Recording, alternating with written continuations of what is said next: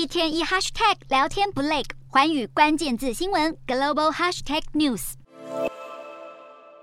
继美国参议院外交委员会以十七票赞成压倒性差距通过台湾政策法案后，美国众议院版本的台湾政策法案也出炉了。由共和党籍的众院外委会首席议员麦考尔引领提案，三十六位众议员联署提出，主要的目的就是要透过美国实质的支持，来提升台湾的防御能力，以抗衡来自中国的各种威胁。外界认为，倘若参众两院协商后顺利推出一致的版本，这将会是一部重整美国对台政策的法案。案重要性不言而喻，这也解释了为何外界如此关注的原因所在。今天的国际新闻评论要来谈谈台湾政策法案将会在各方面提升台美关系，尤其是针对安全合作领域，这部法案势必会对两岸情势带来全面性的影响。然而，参众两院仍必须要遵循相关立法程序，法案生效需要克服哪些门槛？有机会在本届国会任期结束前完成吗？可能会面临的挑战是什么？近年来，美国国会通过数部涉及台湾的相关法案，举凡《台湾旅行法》、